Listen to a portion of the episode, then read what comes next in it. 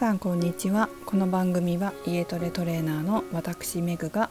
主にダイエットや心と体の健康に関することを本音でお話しする番組です。98回目の今日は痩せ気味体型から隠れ肥満へをお送りします。今日は昨日の続きになります。小学生時代痩せ気味で悩んでいたのに看護学校の時に隠れ肥満になった。体脂肪率が32%ありました。それはなぜなのか。どうしてそんなに太ってしまったのか。その辺を解説しようと思います。小学生の頃は体重をよく実はちょっと覚えてないんですけれども身長は小学校6年生で158センチありました。確か私体重38キロだったような気がするんですよね。40キロはなかった気がしますね。それが看護学校の時は162センチ身長が4センチ増えたんですが体重は58キロになったんですよ。えー、38キロから58キロなんで20キロ増えたわけです。ちょっと結構びっくりしません？私にもそういう経験があるわけです。どうしてこうなってしまったのかと言いますとまず、まあ、昨日の放送を聞いていただくと分かりますが私は小学校の頃とても田舎な町に住んでいたんですが6年生の時に家の都合で福島市内でもちょっと都会の方に引っ越したんですよ。学校に行くまでの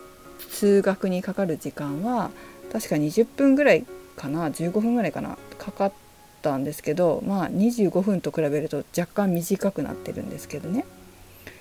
ただ、えー、友達の家が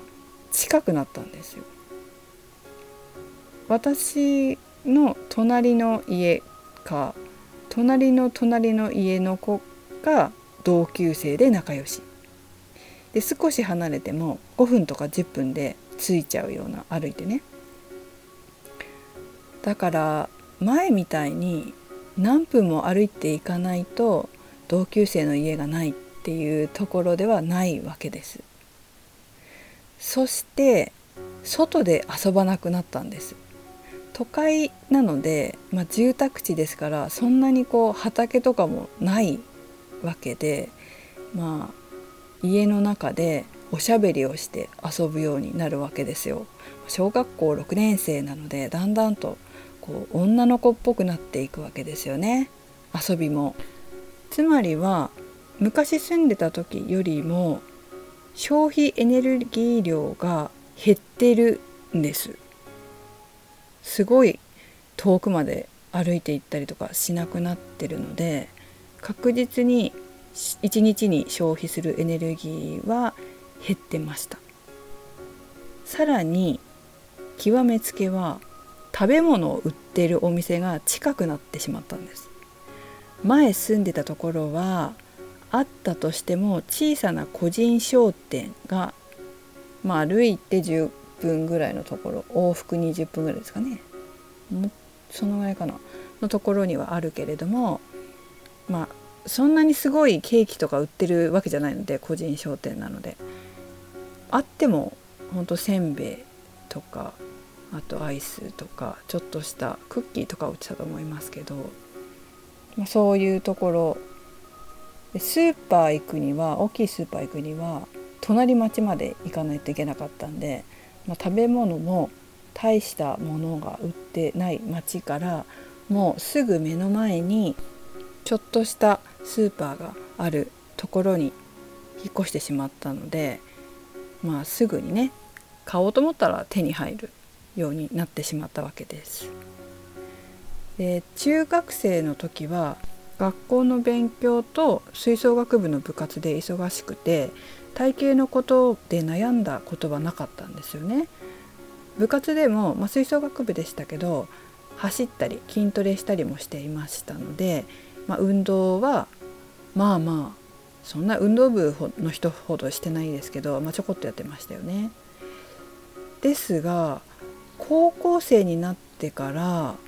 まあ、アルバイトを始めたんですけどアルバイトを始めて自分で稼いだお金でうちのね目の前にあるスーパーでお菓子を買って食べるようになっちゃったんですよ。もう好きなものが食べれるわけで自分の小遣いなんで。それからこう学校行っても皆さんもね記憶あるかもしれませんけど高校生ってこうお腹すくじゃないですか。だからお昼ご飯のお弁当の前に学校の売店で売ってるパンとか買って食べるわけですよね。その割に高校の部活も運動部ではないので大して動かないんですよ。で学校のもう進学校だったんでめちゃくちゃ勉強する。ただちょっと思い出したんですけどまあこういう生活をしてるのでおそらくちょっと太ってきたんだと思うんですよ。で記憶にあるのが水泳部の友達がいたんですね仲いい子がいてでその子たちに一緒に市営のプールに連れてってもらって泳いでたっていう記憶があるんですよ。でその理由が水泳がしたいからだったわけじゃないような気がするんですよね。運動したくて行ってたんじゃなくてなんか太ってきたから行ってたような気もしますね。今考えるとちょっとね多分ダイエットだったと思います。なんかちょっと気になってきたんだと思うんですよね。そう。そうそうそうそう。水泳を友達に教えてもらってやったりまあ何キロ泳いだりとかってしてたんですよ。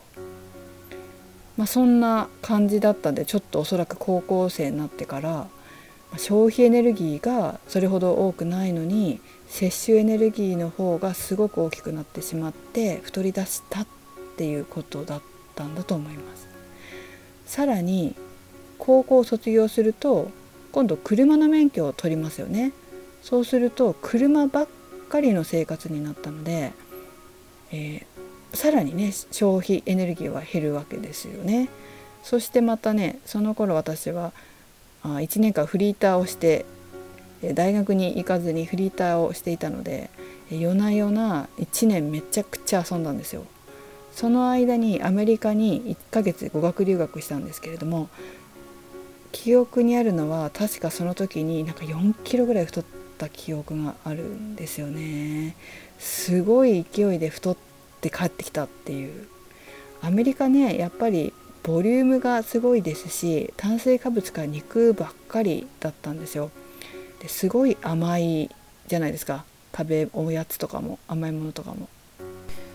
でその留学した時は2週間は学校の寮。2週間は中華系のアメリカ人のお宅にホームステイをしていたんですけど